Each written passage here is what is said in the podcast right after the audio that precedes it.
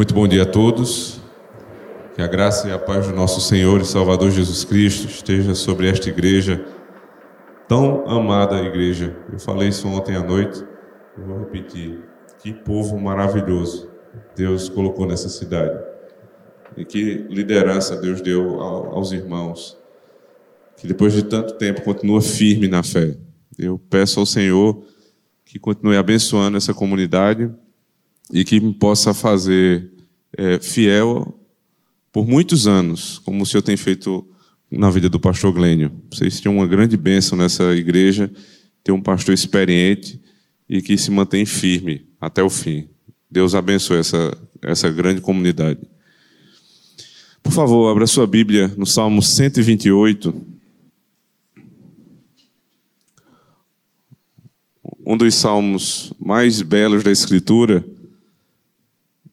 Esse salmo está dentro de, um, de uma série de salmos que são conhecidos como salmos de degraus. Estes salmos que formam essa série, e vão até o salmo 134, eles é, eram cantados pelo povo de Deus quando subiam três vezes por ano para Jerusalém. Você tinha sete festas durante o ano, que eram divididas em três grandes períodos. Primeiro período, ali no primeiro mês do ano, chamado Abib, é, eles subiam para Jerusalém para a festa da Páscoa. Depois eles iam 50 dias depois para a festa de Pentecostes. E depois, no segundo período do ano, no segundo semestre do ano, eles iriam para a festa dos tabernáculos. E sempre que o povo de Deus estava subindo para Jerusalém, eles subiam cantando os salmos. Geografia na Escritura é algo muito importante. Deus não colocou Jerusalém acima sem motivo. Quando eles subiam para a festa, eles subiam para poderem ver a morte do cordeiro. Perceba que eles não desciam, eles subiam, cantando os salmos. É como se fosse um, um um antegozo do que haverá no final. O povo de Deus está subindo para o céu, cantando a sua palavra, porque o cordeiro foi morto. E nós temos plena certeza que a Jerusalém celestial nos espera. Que grande bênção, irmãos. A geografia da Bíblia fala sobre Cristo. Um povo que subia degrau por degrau para se encontrar com seu Salvador. E hoje nós vamos ter o privilégio de de meditarmos num desses salmos que eram cantados pelas famílias de Israel, louvando a Deus pela bênção na sua casa. Cântico de degrau, Salmo 128, diz o seguinte: Bem-aventurado aquele que teme ao Senhor e anda nos seus caminhos, pois comerás do trabalho das tuas mãos, feliz serás e te irá bem. A tua mulher será como a videira frutífera aos lados da tua casa, os teus filhos como plantas de oliveira ao redor da tua mesa. Eis que assim será abençoado o homem que teme ao Senhor. O Senhor te abençoará desde Sião, e tu verás o bem de Jerusalém em todos os dias da tua vida, e verás os filhos de teus filhos, e a paz sobre Israel. Amém. Oremos ao Senhor. Santo Deus, aqui está a tua palavra, santa e bendita palavra. E diante de mim, diante de mim o teu povo. Eu te peço agora, Senhor Deus, pela a obra bendita do teu espírito, que o Senhor me use, apesar de mim mesmo, Senhor. Para que eu seja um canal do Senhor a falar com este povo. Para que as suas famílias sejam abençoadas, os seus filhos ao redor da mesa sejam como essas oliveiras frutíferas, suas esposas como videiras, Senhor Deus, que dão frutos na sua casa, e que os homens desta igreja sejam bem-aventurados como Cristo. É o que nós te pedimos nele. Amém. Chegar em casa ao final do dia, olhar para sua esposa e seus filhos, ver que eles estão saudáveis, que eles estão bem cuidados, que há respeito na casa. que há amor um pelos outros, que as pessoas vivem ali em paz, é a maior bênção que um homem pode ter. Não importa o que ele é lá fora, se é um grande empresário da cidade, se é um pastor da igreja, ou se é o gari da prefeitura. A riqueza do homem está em voltar para casa e perceber que tudo vai bem. Porque o grande empresário da cidade pode voltar para casa cheio de recursos e tendo acumulado muito dinheiro durante o dia, mas olhar para os seus filhos e eles estarem destruídos nas drogas. E olhar para sua esposa e ela não o respeita. E não tem dinheiro no mundo que pague isso. Assim como o gari, que passou o dia inteiro sujando suas mãos no lixo, volta para casa e vê a sua esposa e os seus filhos ao redor da mesa, alegres, esperando aquele que representa Cristo dentro de casa. Eu duvido que o empresário não trocasse todo o seu dinheiro pela vida do gari. E o gari jamais deixaria aquela bênção para ter o dinheiro do empresário. Obviamente, isso é uma, uma cena hipotética. Isso não quer dizer que todos os empresários tenham vidas destruídas, nem todos os pobres tenham vidas abençoadas a analogia só para que você entenda que o que mais nós buscamos não são os benefícios materiais desse mundo, mas os benefícios eternos que nós já somos abençoados neste mundo. A nossa salvação, ela é uma promessa do que nós vamos gozar na eternidade, mas não é apenas uma promessa para a eternidade. As bênçãos de Deus começam agora aqueles que temem ao Senhor iniciam o processo da bem-aventurança nesta vida e não apenas para a vida futura. E nós temos que ter cuidado e regular bem as nossas expectativas, para que nós não pensemos que a fé cristã é uma fé apenas para a eternidade. A eternidade é agora. Você pode viver o que o Salmo 128 diz hoje na sua casa. E não simplesmente dizer, está tudo mal, mas um dia Jesus vai voltar e tudo vai ficar bem. Não, não é só essa a nossa esperança, apesar de sê-la, é verdade. Mas a promessa que o Salmo 128 nos traz é para hoje. É para que nós possamos viver isto hoje.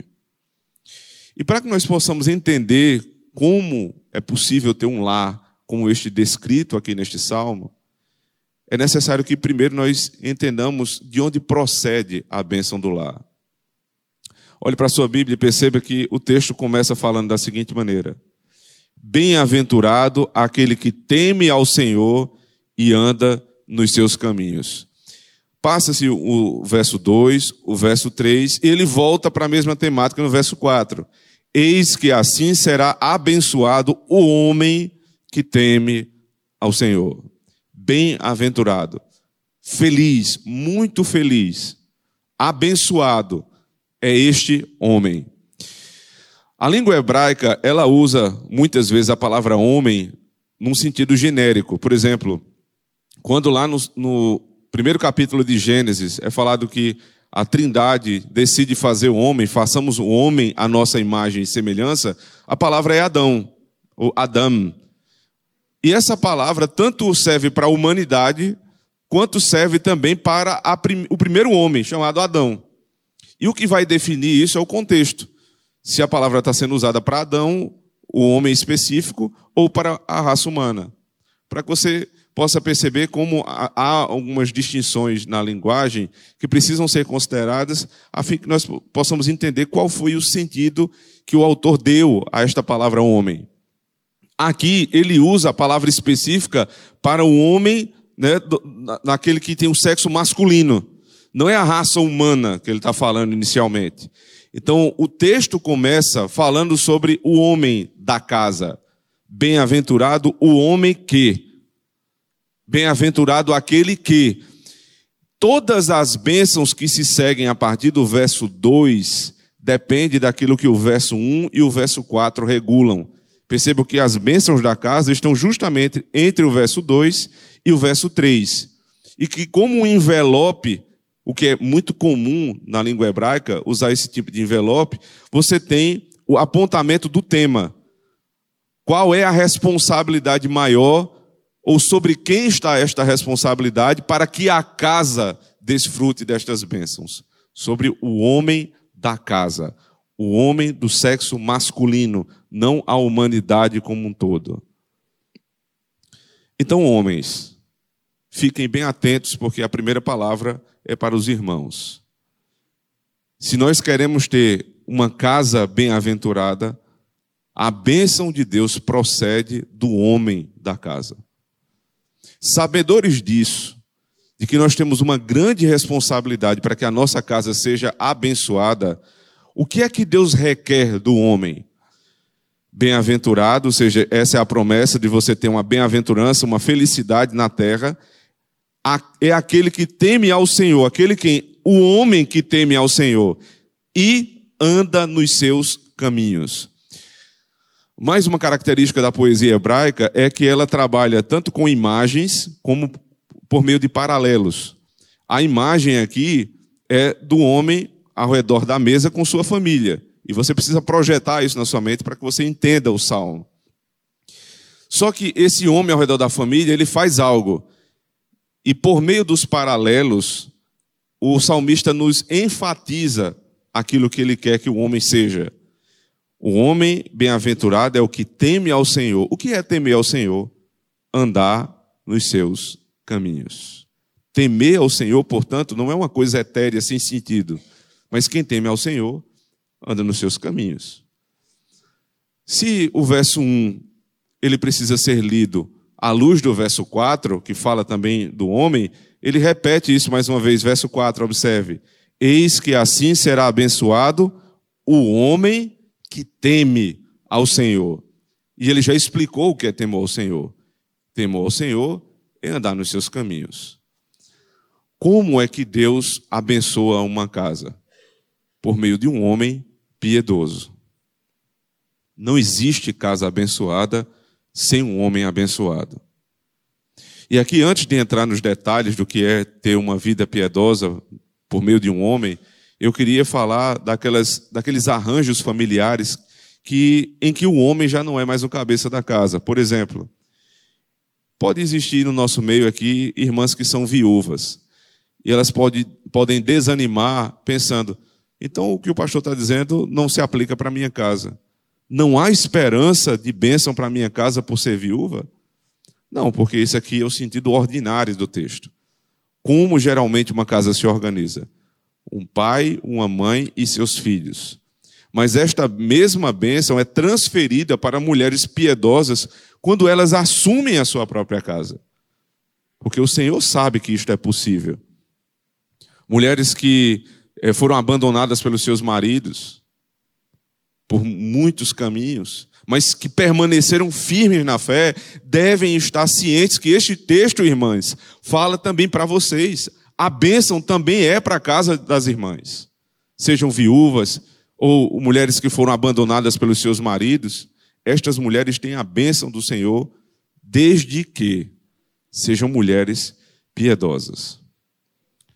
Se você anda nos caminhos de Deus, e andar nos caminhos de Deus é lembrar dos princípios da palavra de Deus. Se você é uma pessoa que é trabalhadora, honesta, que cumpre sua, os seus deveres espirituais dentro e fora de casa, Lembrando que o culto doméstico é um dos trabalhos do cabeça da casa. E se você, mulher, assumiu a liderança da casa nestes casos que eu acabei de citar, esta obrigação é sua. Deus precisa ser honrado todos os dias da nossa vida dentro da nossa casa. E se não há culto doméstico, não, não há vida piedosa. Eu não sei como os irmãos têm tratado a esse respeito aqui, mas isso é algo em que toda a história da igreja nos mostra. Sempre que o povo de Deus atentou para o culto doméstico, foi um povo feliz e satisfeito. E sempre que nós abandonamos a adoração no nosso lar, nós nos tornamos cada vez mais mundanos. Então, se você não tem feito, meu irmão, chefe do lar, você precisa voltar a fazer o culto doméstico diariamente. Ah, pastor, mas eu não sei fazer. Vocês, vocês têm pastores para ajudar vocês. Nós aprendemos tantas coisas muito mais difíceis. Nós aprendemos a fazer contas dificílimas. Nós aprendemos a desenvolver profissões complexas. Mas aí, quando chega no simples fato de abrir a palavra de Deus, ler o Evangelho, explicar para os seus filhos e para a esposa, orar e cantar a palavra de Deus, aí dá alguma coisa na nossa mente que a gente desaprende tudo. Como você quer desfrutar das bênçãos pactuais se você não traz o Deus da aliança para dentro da tua casa? Deus diz: Eu serei o vosso Deus e vocês serão o meu povo. Ou seja, há um aspecto relacional. O teu Deus e vocês serão o meu povo. Mas como eu sou o povo de Deus e eu não tenho relacionamento com o meu Deus durante a semana inteira. E aí, quando chega no domingo, entra e sai da igreja e diz assim: Eu não senti nada, não, não percebi nada, a igreja está fria. A igreja está fria, não, você está frio. A igreja é avivada ou morta, não é dependendo do pastor simplesmente. Óbvio que há uma responsabilidade nos pastores. Mas a igreja é fria ou é uma igreja viva, dependendo da sua vida. E os homens têm grande responsabilidade, porque famílias fortes fazem uma igreja forte, famílias fracas produzem uma igreja fraca. O texto fala: a responsabilidade é dos homens. Andem nos caminhos do Senhor. E o primeiro passo é adoração no lar, respeito à palavra de Deus. Além disso, como negociantes, como comerciantes, como empregados, como patrões, sejam honestos nos seus negócios. Não enganem, não vivam da mentira. Não tentem achar que Deus não vê o que os irmãos fazem durante a semana, porque isso tem total relação com a casa e com a igreja. Os irmãos vão perceber que essa ligação estreita a vida do homem com a vida da casa e a vida da igreja. O meu trabalho para prover a minha casa tem que ser um trabalho santo. E trabalhos santos não são somente os trabalhos dos pastores. Isso é uma visão católica romana. De achar que o clero é quem tem um trabalho santo e todos os outros trabalhos são seculares. Não existe nada secular para quem é santo. Tudo que o santo faz é santo. O empresário santo faz um trabalho santo. O empregado santo trabalha de maneira santa. E tudo isso glorifica o nome do Senhor. Adoração no lar, trabalho que dignifica o homem. E a relação com a esposa? O homem santo, o homem piedoso, é um Cristo dentro do seu lar. O respeito à sua mulher. Ela é tua auxiliadora idônea. Ela não é tua auxiliadora qualquer, ela é idônea, ela é da mesma natureza. Ela foi, ela foi formada para te ajudar. Ela foi formada para ser protegida. Ela foi dada por Deus. Perceba que quando a expressão do Senhor na sua palavra fala a respeito do homem se casando, ele diz: o homem deixa pai e mãe e une-se à sua esposa. Mas ele não fala isso ou dessa maneira para as mulheres. A mulher é dada em casamento. Então a mulher que Deus nos dá é a mulher que foi providenciada pelo Senhor para ser amada, para ser protegida, para ser provida, para ser orientada, a fim de que ela vá para o céu.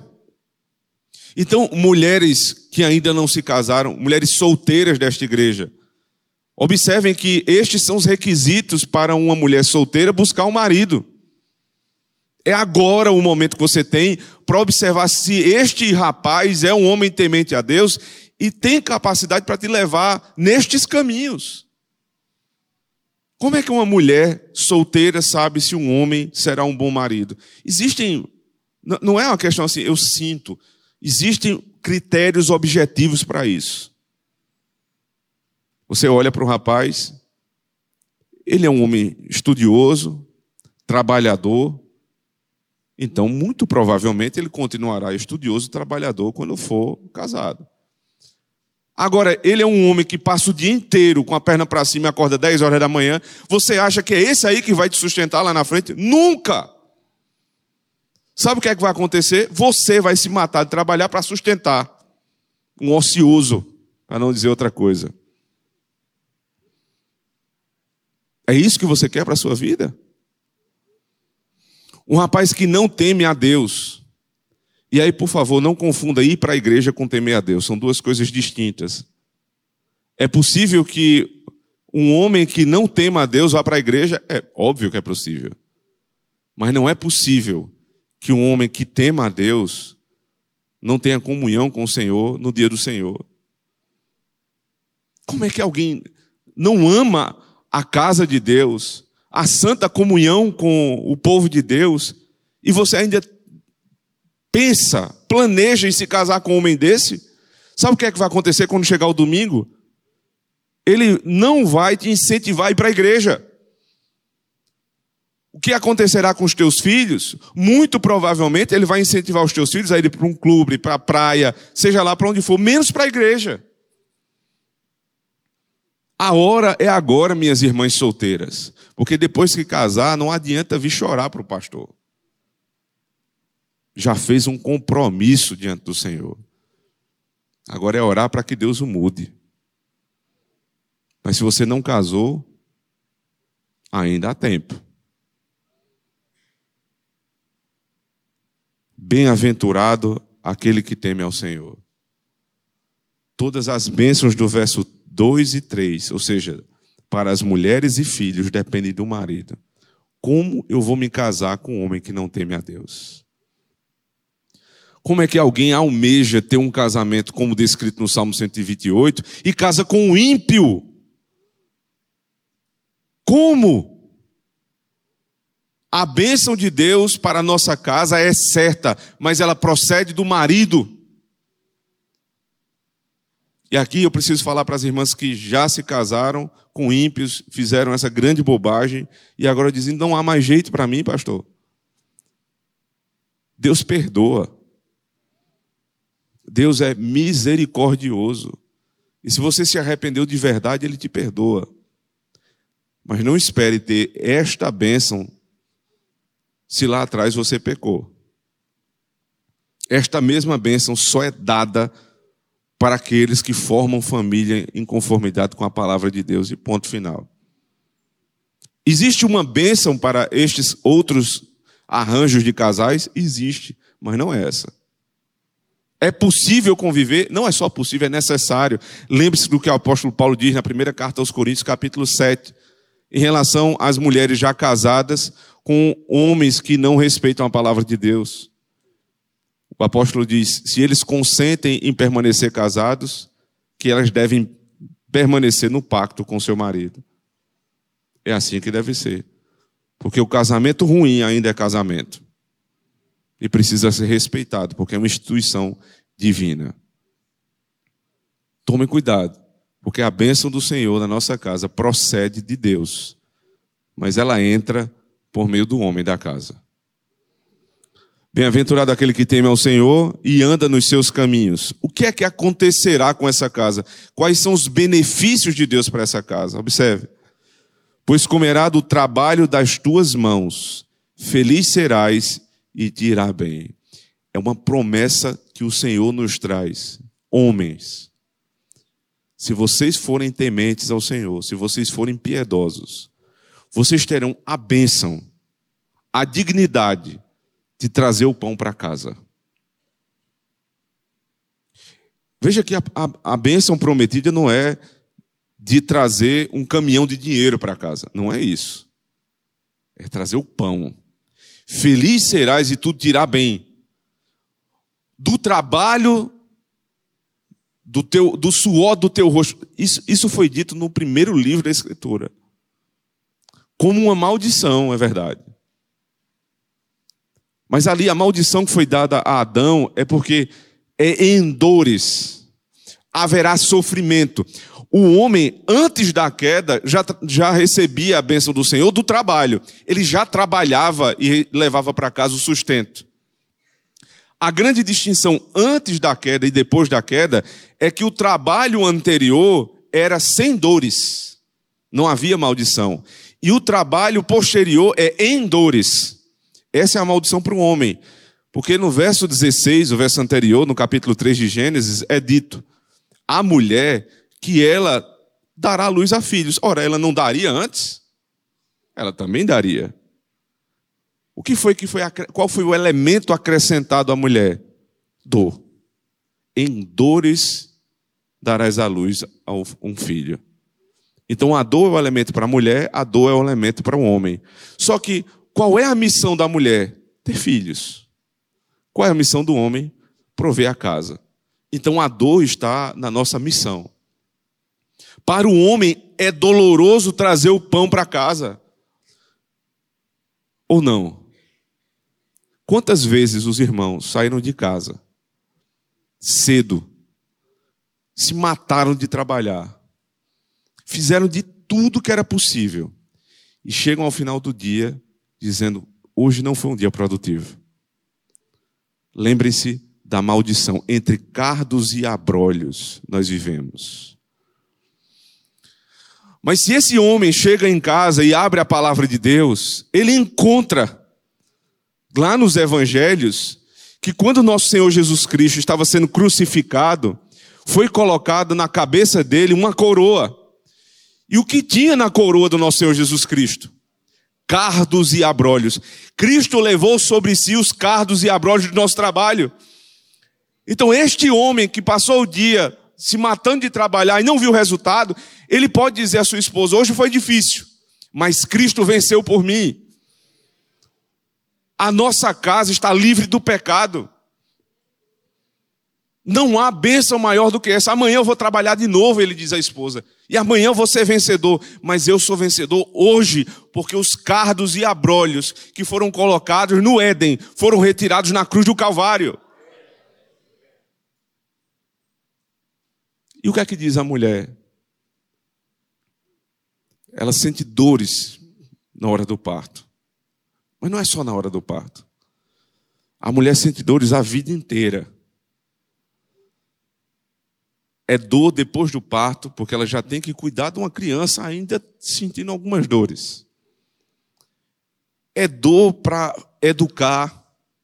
É dor para cuidar da casa. Se abaixa, se levanta, pesado, pega o filho, bota o filho. É cansado. É um trabalho cansativo. Mas ela pode dizer também: Ele levou sobre si as minhas dores. Ele levou sobre si as minhas chagas e nele eu fui sarada. Homens e mulheres têm todas as suas dores resolvidas na cruz do Calvário. Como isso acontece? Quando há um homem piedoso dentro de casa. Tudo te irá bem. Alguém se apega a essa palavra e diz assim: Mas, pastor, eu sou um homem piedoso. Mas não vai tudo bem na minha casa. Cheio de contas para pagar, algumas eu não consigo honrá-las. Problemas na família, problemas no trabalho. Como é que tudo me irá bem? Que promessa é essa que não se concretiza na minha casa? Diga isso a Jacó quando fugia do seu irmão e era abençoado por Deus. Na sua fuga, ele adormeceu no Senhor. E quando ele, durante a noite, o que é que ele vê? Uma escada que ligava ele aos céus e subiam e desciam anjos. Ele viu, ele viu o próprio Cristo. nesta escada era a visão de como se Cristo estivesse fazendo a ponte entre céus e terra. Quem é o nosso Senhor Jesus Cristo? É o que faz intermediação entre os céus e a terra, é o supremo sacerdote. E ele olha para aquilo quando se acorda e diz: Esta pedra ficará como memorial, e este lugar será chamado como? Betel, casa de Deus. Como ele viu isso no meio de grande tribulação? Tudo te irá bem no meio da tribulação. E o que dizer de José? Vendido pelos irmãos, preso injustamente.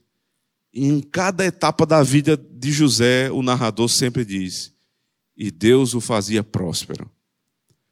Próspero sendo vendido, próspero sendo preso, próspero sendo humilhado, próspero sendo governador.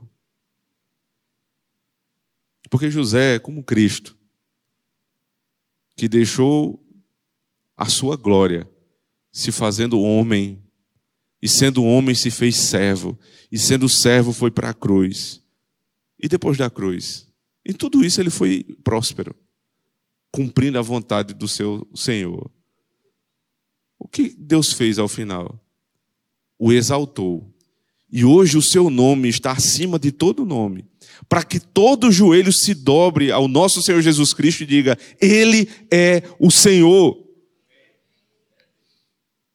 Então tudo te irá bem, irmãos, não quer dizer que a tua vida vai ser o céu na terra. Quer dizer que em cada tribulação eu serei próspero. Não importa. As coisas estão difíceis no trabalho, eu sou próspero no trabalho. É uma promessa de Deus. A economia do Brasil não vai bem, vou orar por ela, mas eu não tenho nada a ver com a economia do Brasil. Deus vai abençoar os meus negócios. Deus abençoará a nossa igreja. Deus abençoará a nossa família. O Senhor promete que se nós fôssemos, formos piedosos, andarmos nos seus caminhos, ele fará tudo que nós tocarmos prósperos. Ele fez isso com Jacó, ele fez isso com José, ele fez isso com Davi, ele fez isso com Cristo e ele fez com todos os homens da igreja que se mantiveram firmes na palavra. Tudo te irá bem. Eu duvido você cumprir o que esta palavra diz e não ser próspero pode cobrar ao Senhor. Promessa dele. Agora vem a bênção sobre a casa. Verso 3. A tua mulher será como uma videira frutífera aos lados da tua casa, os teus filhos como plantas de oliveiras ao redor da tua mesa. A tua mulher será videira frutífera. Que bênção é essa, irmãos? Porque é uma videira frutífera. Eu vou ler um texto rápido aqui de um puritano que eu tenho muito apreço. Matthew Henry, um homem do século XVII, muito abençoado pelo Senhor, que diz o seguinte a respeito desse texto: A videira é uma planta frágil e sensível e precisa de sustentação e cuidado, mas é uma planta muito valiosa. O lugar da mulher é na casa do marido. Lá está o seu negócio. Lá é o seu castelo. Lá está o seu negócio. Lá é o seu castelo. Por que comparar a mulher a uma videira? Tantas plantas lindas que tem. Por que a videira? Porque é um tipo de planta que você precisa guiar. Quem já plantou alguma videira, teve contato, sabe? Você não pode deixar a videira, plantar e deixar ela lá. Você precisa guiá-la. Então a mulher, ela é frágil como uma videira. O apóstolo Pedro fala isso na sua primeira carta. Ela é o sexo frágil, que precisa ser protegido. Mas não frágil no sentido pejorativo. É delicado. Se a mulher acha que isso é, é pejorativo, pense, por exemplo, num, num vaso que era da sua avó, que é caríssimo mas que mais do que o valor em relação ao dinheiro, é o valor que você tem pela estima por aquele objeto. Um vaso lindíssimo que veio da sua avó. O que é que você faz com esse vaso? Você coloca ele num cantinho para que ninguém passe, bata e derrube. Porque é valiosíssimo, mas é frágil. As nossas esposas são assim. Elas têm que ser cuidadas de uma forma muito superior àquele vaso. Porque elas são valiosíssimas, mas são frágeis. Então, homens, a tua esposa é como uma videira. Ela é também como uma mulher que, que é auxiliadora, ou seja, muitas vezes você precisa do auxílio dela, da, da opinião dela, para você tomar a decisão. Mas nem sempre os problemas da nossa casa podem ser contados às nossas esposas. Nem sempre. Pastores sabem muito bem disso. Imagina se todo problema da igreja a gente conta para nossa esposa. Eu vou criar na, na minha esposa a, talvez até uma aversão, porque é tanto problema a natureza da mulher não foi formada para este tipo de problema. Então o que é que eu faço? Chego em casa, está tudo bem, está tudo bem. Só Deus sabe como é que está, mas está tudo bem. Né? Um, um, problema ou outro a gente conta, a gente pede a opinião, mas eu tenho que olhar para minha esposa e lembrar, ela é uma videira. Precisa ser cuidada porque é frágil. Por outro lado, precisa ser orientada. Então eu preciso conversar com ela. Homens que chegam em casa e não conversam com suas esposas não pode orientá-las. Então ela é uma videira que sai crescendo para todo lado. E se você deixar, pode ser que ela cresça e engula. Então você cresce direcionando, vai vá para o seu lugar que eu vou para o meu. Não vamos aqui desorganizar as coisas. Mas eu para onde eu estou guiando ela? Esta videira está sendo guiada para o céu. Esse é o trabalho do marido: protegê-la e amá-la guiando para o céu. Só que tem uma outra característica da videira, seguindo aqui no, no texto de Matthew Henry. Ele diz: Onde está Sara, tua mulher? Eila, aí está na tenda. Onde mais ela poderia estar? Seu lugar é os lados da casa e não no chão para ser pisoteada, nem no topo da casa para dominar, mas ao lado da casa, sendo uma costela tirada do lado do homem. Ela deve ser uma esposa amorosa, como a videira que se apega ao lado da casa, uma esposa obediente, como a videira dócil que cresce conforme é dirigida a fazer. Ela deve ser frutífera, como a videira, não só em filhos, mas também em frutos de sabedoria, justiça e boa administração. Onde está essa mulher? Em casa. Nem o Salmo, nem Matthew Henry estão querendo defender de que a mulher só está em casa. Só um louco defende isso. Não é o que a Bíblia está nos ensinando, mas ela está predominantemente em casa. Leia Provérbios 31, que descreve a mulher sábia.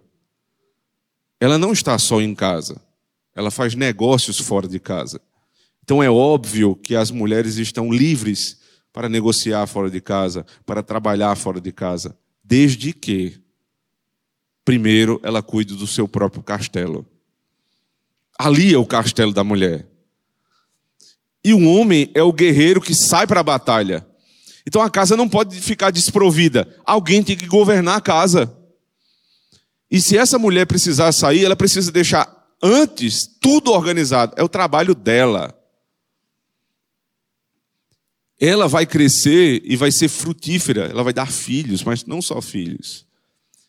É a mulher que traz sabedoria para casa. É a mulher que traz ternura para casa. É, é a mulher que educa os filhos na misericórdia. É a mulher que faz tudo isso. Então, apesar de ser frágil num sentido, ela é uma planta extremamente forte, a videira. Ela suporta anos e anos. Quantas vezes uma videira dá frutos ao longo da vida? Inúmeras vezes.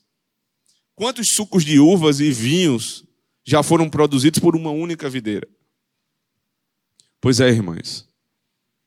Avaliem se as vidas das irmãs estão correspondentes a essa videira se as irmãs são frutíferas, se as irmãs estão prontas a ajudar os seus maridos, sendo forte no sentido de suportar as dores do, do matrimônio, da maternidade, e ao mesmo tempo sendo dóceis, como a uva que sai da, da, da videira.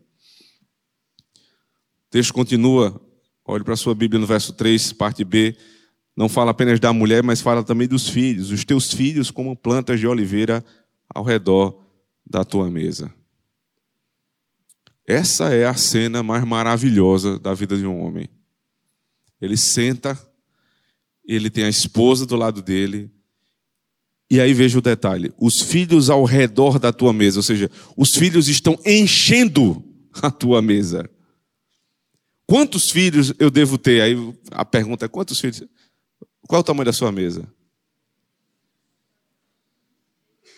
Agora complicou, né? Tem gente com mesa de 10 cadeiras. Qual é o tamanho da tua mesa?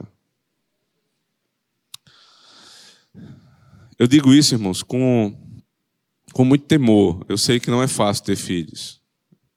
Sei por experiência própria, né? Eu já perdi nove com minha esposa. Nós temos uma. E nós não, não deixamos de tentar. Continuamos fazendo tratamentos, buscando tudo que é possível. Porque eu só sossego quando Deus me der a condição de encher a minha mesa. Será uma grande alegria. Nem que eu diminua a mesa, mas vai ter que estar cheia. Eu vendo a que eu tenho lá de oito cadeiras e compro uma, nem que seja de três, mas tem que estar cheia. Para que eu possa ver isso, irmãos. E aí não são os filhos somente. Veja que as bênçãos do Senhor, elas dizem respeito aos filhos dos filhos, pais sobre Israel. Vê os filhos dos teus filhos, vê os netos. Eu estava aqui com o pastor agora, veio a netinha dele, que coisa linda. Que bênção do Senhor poder ter os seus netos. Você vê a sua geração, a segunda geração, a terceira geração. Isso é a maior bênção que Deus pode dar a um homem.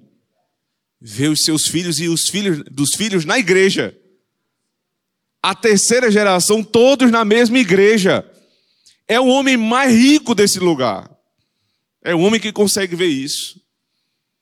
Ninguém tem mais riquezas na terra do que o homem que tem na igreja seus filhos e seus netos. Nós devemos orar para que todos os dias o Senhor guarde os nossos filhos. Irmãos, nós falamos aqui esses dias sobre educação, sobre os perigos, sobre as estratégias, o que a gente pode fazer, o que tem feito. Mas nada disso garante que os nossos filhos não vão se desviar. Porque se isso garantisse, estaria tudo na minha conta. Quer dizer, eu ia chegar diante do Senhor e ia me orgulhar disso. Não. Isso é minha responsabilidade. Eu não posso transferi-la para mais ninguém. É minha. E se eu não fizer, eu vou ser cobrado. Mas se eu fizer tudo bem feito e der certo, no máximo ele dirá: servo bom e fiel, só. Fizeste o que eu te mandei. Ora, mas é minha obrigação como servo fazer o que Deus manda. Então, que glória há num servo que faz o que foi mandado? Nenhuma. Só fez tua obrigação. Às vezes a gente quer, né? É, palmas, aplausos e, e reverências, porque a gente fez o que foi mandado.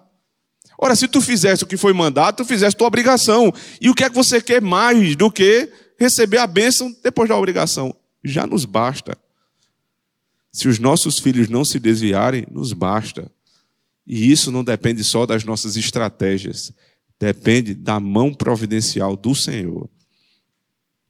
Agora, quando eu uso os meios corretos, confiando no Senhor, eu não tenho dúvida, os meus filhos estarão sempre ao redor da minha mesa com a minha esposa.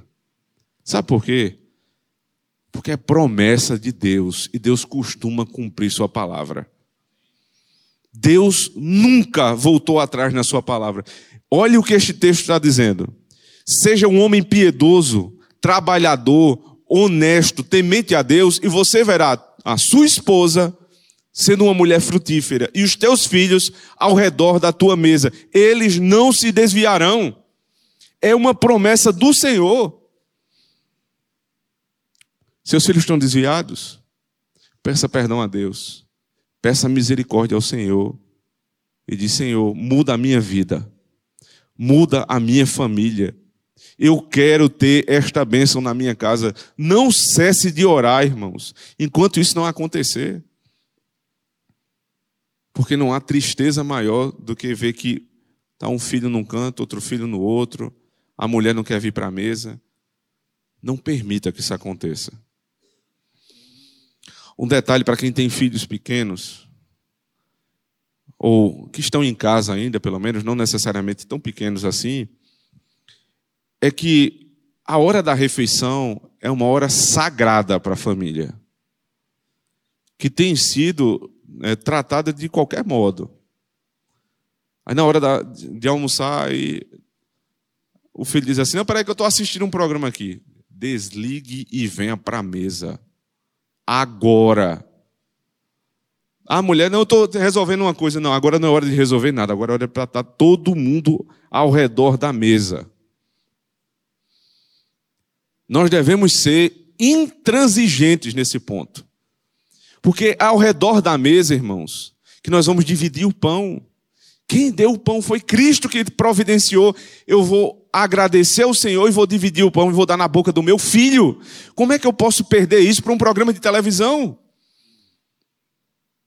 Eu vou observar que eles não estão no hospital, eles estão à mesa, então eles têm saúde. Louvemos ao Senhor pela saúde dos nossos filhos.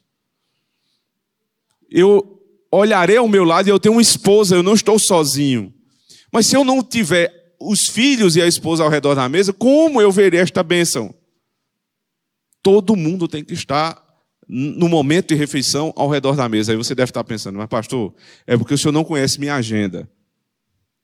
Eu sei da desculpinha, viu? Tem isso lá na Paraíba também.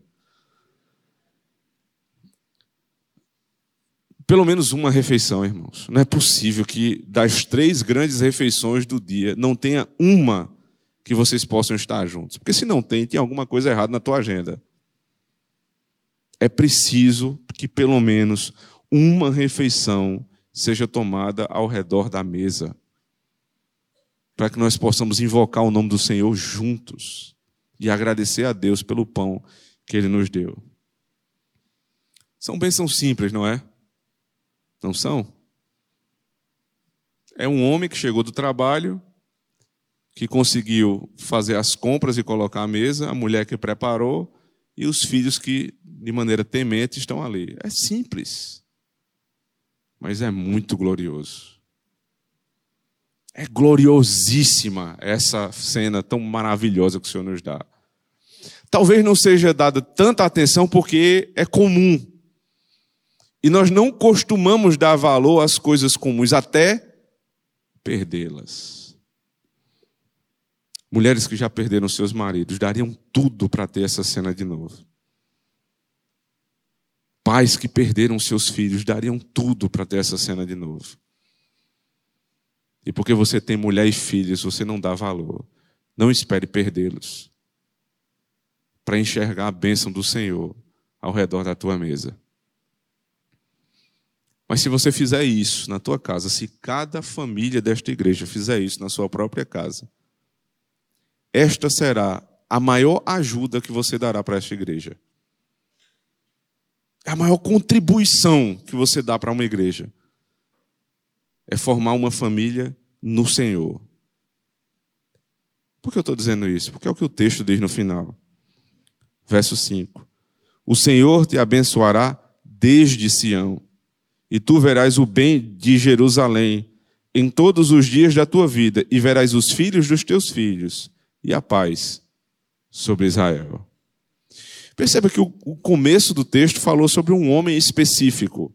Bem-aventurado aquele que teme ao Senhor. Então, é um homem que tem a sua esposa e os seus filhos. Mas o final do texto não fala mais de um homem, fala de toda Jerusalém.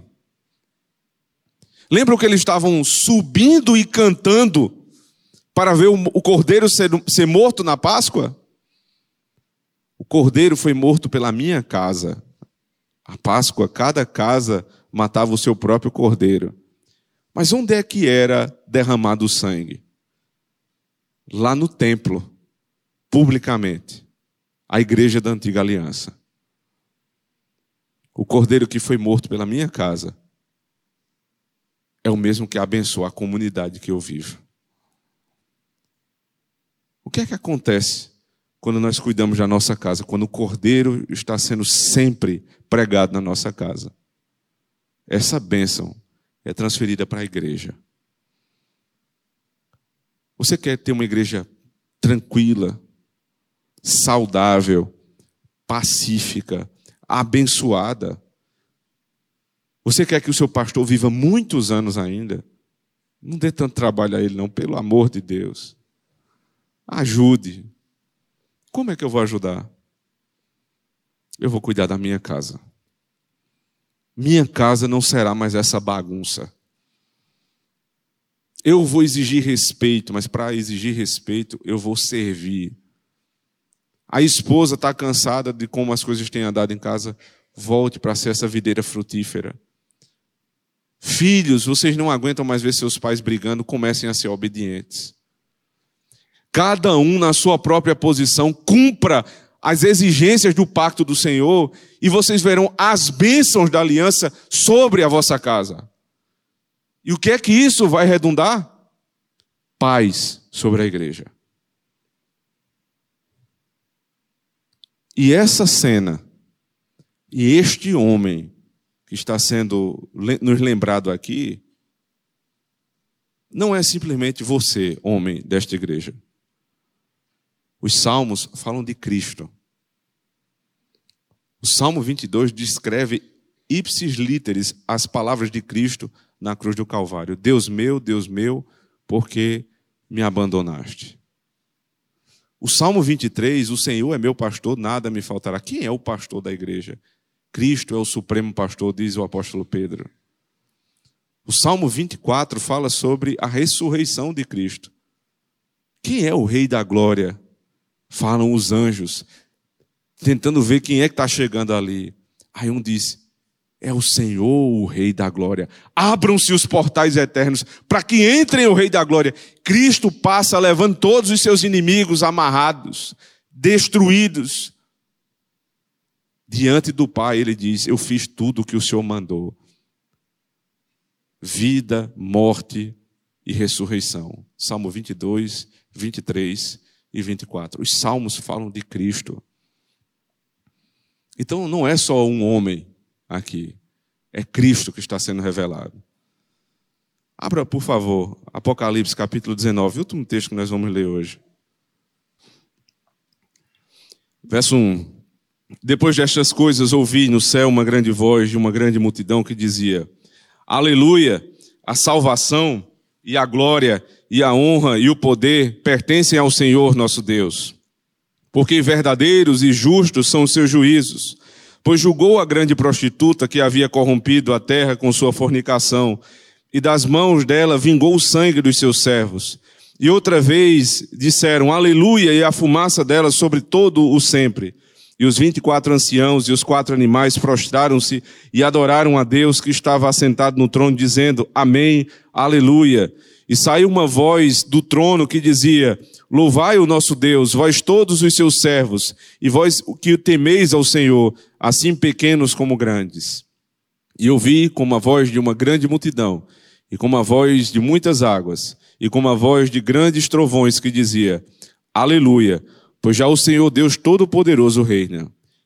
E nós, regozijemo-nos e alegremos-nos, demos-lhe glória, porque vindas são as bodas do Cordeiro e já sua esposa se aprontou. E foi-lhe dado que vestisse de linho fino, puro e resplandecente, porque o linho fino são as justiças dos santos. O nosso Senhor Jesus Cristo, o Cordeiro de Deus, que estava sendo louvado por aquele povo que subia para Jerusalém, cumpriu a sua promessa, venceu os seus inimigos matou a grande prostituta, ou seja, ele purificou a sua noiva. E o que é que ele faz agora? Ele a chama para um grande banquete. As bodas do cordeiro, a grande ceia celestial. ali estará o noivo, a noiva e os filhos. E o Salmo 128 será plenamente consumado na volta de Cristo. Portanto, buscar esta cena para minha casa não é viver meramente uma bênção para estes tempos. É buscar viver hoje uma pontinha do que será a vinda do Cordeiro. Quando você estiver hoje na hora do almoço com sua esposa e seus filhos ao redor da mesa, dê graças ao Senhor. É a visão dos céus diante da tua própria face. Amém. Oremos ao Senhor. Senhor, seja louvado, engrandecido, exaltado, Cordeiro de Deus, nosso noivo, nosso marido, nosso Senhor e Salvador, um homem que deu a sua própria vida pela sua noiva e que, para fazer grande a sua família, lutou e venceu todos os seus inimigos. Nós estamos aqui, Senhor Deus, aguardando esta grande ceia, este banquete que nos está preparado. Até lá, Senhor, nos dá o privilégio de vivermos assim na nossa casa. Salva estas famílias, abençoa estes homens, guarda estas mulheres, faz obediente o coração de cada filho, para o louvor e glória do teu santíssimo nome. Osana, ora vem, Senhor Jesus. Amém.